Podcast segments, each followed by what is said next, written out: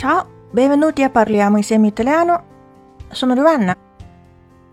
今天我们的主题是 abbronzatura，美黑。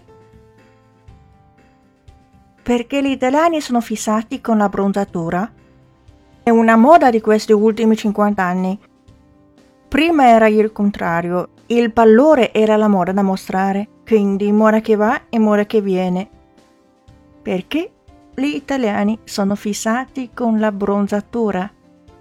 为什么意大利人执着于美黑？È una moda di questi ultimi 50 anni. 这是近五十年来的时尚。Prima era il contrario. Il valore era la moda da mostrare. 原先并不是这样子的，那个时候白才是展露的时尚。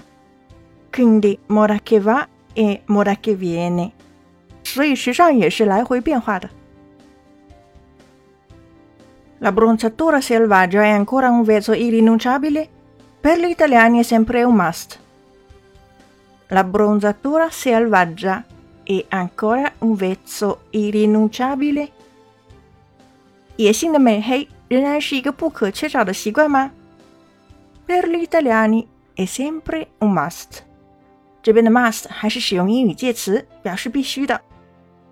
对于意大利人来说，始终是必须的。Se passeggiate per Manhattan, vi renderete conto che ci sono tanti italiani. Di solito d'estate si riconoscono perché sono abbronzati più della media. I newyorkesi, poi, non si abbronzano per niente. Se passeggiate per Manhattan, vi renderete conto che ci sono tanti italiani. 如果你们漫步在曼哈顿， 就能够知道这里有好多意大利人的。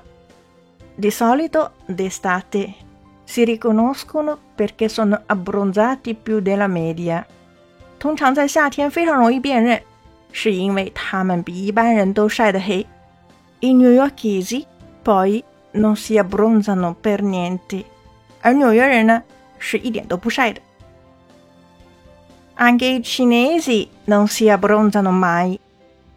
中国人也是不晒的，对吗？Avete imparato oggi？想要获得文本的话，请关注微信公众号 “Caffè Italiano”，乔瓦纳的意大利语频道。本期是第二百零七期节目，请输入关键词“二零七”即可获得完整文本。Ci vediamo alla prossima e parliamo insieme italiano.